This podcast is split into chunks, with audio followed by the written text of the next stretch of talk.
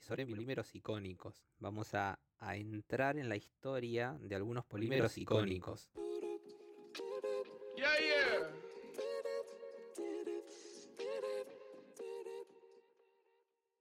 Muy buenas a todos. Episodio 3 de esta serie de icónicos poliméricos. Y es que hay un episodio 3 porque no podíamos dejar de lado a este icono de la historia de los polímeros. ¿No te parece, Yura? ¿Cómo estás? Aquí muy bien, Agus, ¿y tú? ¿Cómo estás? La verdad que con certeza es lo que dices. Y quizás para dar unas pistas a las personas que nos están escuchando, podemos decir que este material está en las líneas de pesca o en las cuerdas de guitarra y también en la ropa. Además, está más cerca de lo que imaginamos en ese pillo de Así es. Su nombre proviene de la combinación de las siglas de dos ciudades conocidas a nivel mundial, tal como él, Nueva York y Londres. En estas dos ciudades vivían quienes eh, lo descubrieron. Así es, estamos hablando del nylon. Igual ojo, ¿eh? porque hay otras leyendas también respecto al nombre. Por ejemplo, esta es muy interesante, la que dice que en realidad la palabra nylon, ¿sí? Proviene de los nombres de las esposas de los investigadores que lo descubrieron. Justo casualidad, se llamaban Norma, Yolanda, Laura, Olaya y Natalia. Aparentemente nunca se va a saber muy bien. Ah, entonces esto lo hace un poco misterioso a este icono. La verdad que sí, sí, sí. Bueno, les puedo contar que este polímero se descubrió alrededor del año 1936 y lo descubrieron una serie de personas entre las cuales se destaca un, eh, Carothers. Este señor tiene una, una, historia, prácticamente como una historia de, de, estrella de rock, pero en el área de la ciencia y la tecnología. Contanos un poco sobre eso, a ver. Sí, bueno, resulta ser que este señor era un profesor de la universidad y, dada una ocasión, lo contrata una empresa que también tiene su historia, la empresa DuPont. conocida. Y le da una simple tarea, sí, sí, bastante conocida en, en el área de polímeros. Y le da una simple tarea, fabricar una supermolécula con una masa que pesara alrededor de 4.200 unidades de masa atómica. ¿Cuál era el objetivo de esto? Ninguno, solo batir un récord y hacérselo saber a las personas que también estaban o se encontraban trabajando en, líneas de, investigación similares. Este campo al final terminó siendo el campo de los polímeros que tantas cosas nos muestra, ¿no? Así es, Agus. Bueno, al final eh, Caroder lo logró y lo que produjo no pesaba 4.200 unidades, sino que pesaban 12, pesaba perdón, 12.000 unidades, o sea, tres veces más del objetivo inicial. Una vez hecho esto, él y su equipo hicieron algunas cosas más. Por ejemplo, eh, construyeron, eh, sintetizaron otros materiales. El neopreno, que es el que se utiliza en los, en los trajes de buceo. Sí, eso te iba a decir, es súper conocido. Lo, Sí, sí, lo conoces. Bueno.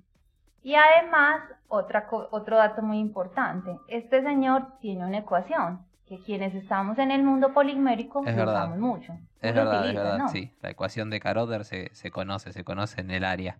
O sea, un, un señor, un señor muy prolífico, ¿no? En cuanto a, a ciencia y tecnología refiere. Exactamente. Y la empresa para la que trabajaba tomó ventaja de eso obviamente. Claro. Como todo ese potencial. Porque después eh, lo, su función fue desarrollar una seda sintética. Y ahí nació otra supermolécula que más tarde iba a tener el nombre de nylon y que realmente se parecía a la seda porque de él derivaron medias, por ejemplo. DuPont vio la oportunidad y encargó tareas. Y este señor, Carothers, evidentemente las cumplió y las cumplió con creces, ¿no? Sí. Lamentablemente igual también hay que decir que tenía como algunas eh, condiciones mentales severas este señor que, se fueron agravando con el tiempo. Y sí, a, pesar de todo lo que hizo y de su éxito como investigador, em, padecía depresión y no se sentía conforme con sus aportes a la ciencia. Mirá vos, ¿no? O sea, si supiese lo que hizo y él no estaba conforme. Si supiese cómo todos hoy en día, ¿no? Usamos su nylon, yo creo que estaría, no sé, sorprendido como mínimo. Y lamentablemente la historia no termina muy bien, porque en 1937 se quitó la vida eh, tomando jugo con veneno. Tenía solo 41 años. La verdad es que súper joven. Súper joven. Sí. La verdad que sí, Agus. Fue una estrella fugaz de los polímeros entonces, que dejó un tremendo legado en muy poco tiempo. Sí, tal cual, tal cual. Una vida, como decías vos, muy, muy rockera aparentemente. Y aparte, con todo lo que hizo, claro, apareció el nylon en todas partes y aún sigue apareciendo en nuestra vida cotidiana. Igual y seguirá, sí. Los planes hoy en día, lo bueno de los planes es que ahora estamos como viendo cómo reciclamos este material, ¿no? O sea, tratando de no producir más y más y más cantidad. Porque tiene un defecto y es que genera contaminación ambiental. Y en ese área eh, hay algunas movidas bastante interesantes, la verdad. Ah, y, y, nos quieres mencionar o como lo que conoces a ver qué medidas se pueden eh, aplicar como para tener estrategias de, reducir como su uso o otras medidas. Dale, te cuento. Mira, por ejemplo, la primera es su reciclaje. Para entrar un poco en contexto, mira, escucha esta cifra. Cada tonelada de nylon requiere 7 barriles de petróleo para ser producidas. Para ser producida, ¿sí? Siete barriles. O sea, por cada tonelada que yo quiero hacer de nylon, necesito 7 barriles de petróleo. Entonces, para frenar un poquito con este consumo, eh, apareció una empresa textil italiana que se llama Aquafil, que hizo un desarrollo nuevo, que se llama Econil. El Econil eh, es nylon que está reciclado de desechos de redes de pesca o de nylon industrial y está convertido a fibras textiles. Em, tal es el impacto de este desarrollo y, de lo útil que es, que hace unos años la marca de ropa Gucci presentó una colección de prendas con nylon 100% reciclado. Pero súper buena la idea. Además, muy interesante el aporte de Gucci de dar a conocer el desarrollo y además implementar como en sus procesos o en su producción materiales desde esta desde, claro porque al ser una marca conocida a nivel mundial es que esto llegó a los medios o sea que la problemática llegó a los medios. Y lo que tiene de bueno el nylon imagínate lo bueno que es que no se ve alterado por el reciclado. Entonces las prendas no son de peor calidad no y a esta ola se subieron otras marcas de ropa obviamente como es decir, que conserva sus propiedades. Tal cual, tal cual. Eh, se subieron otras marcas, como por ejemplo H&M, H&M, una cadena eh, de ropa de Europa, y Patagonia, española, que hace ropa de alta montaña. Ah. Es interesante eso, porque la ropa de alta montaña es muy técnica, ¿sí? Entonces las fibras y los materiales que se tienen que usar tienen que ser muy buenos. Y evidentemente el nylon lo cumple, ¿no? y, y te cuento. Me parece muy buena sí, la, verdad, la verdad es que sí, sí.